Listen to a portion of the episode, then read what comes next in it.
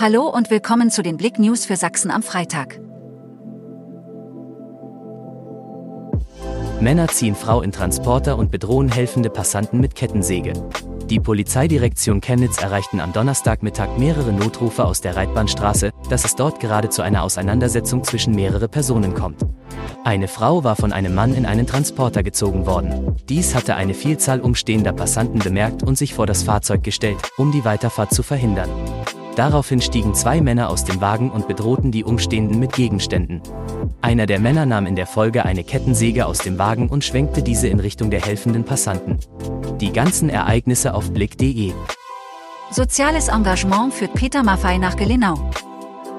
Statt rockiger Töne hat Peter Maffei bei seinem Besuch in Gelenau eher mit sanften Tönen beeindruckt.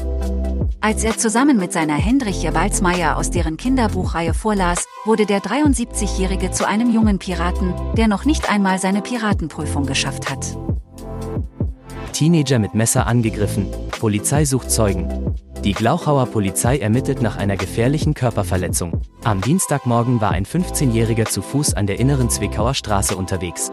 Dort begegnete ihm ein Unbekannter, der ihn seiner Aussage nach im Vorbeigehen vermutlich mit einem Messer oder einem anderen scharfkantigen Gegenstand einen Schnitt im Rippenbereich zufügte und danach davonlief.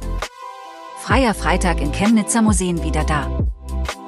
Ab Freitag, dem 7. Juli, können alle Interessierten jeden ersten Freitag im Monat wieder kostenfrei ins Museum. Der freie Freitag in Museen galt in Chemnitz seit Mai 2019. Mehr Besucher in Museen locken und kulturelle Teilhabe schaffen, waren damals das Ansinnen. Doch Anfang 2023 wurde das Angebot gestrichen.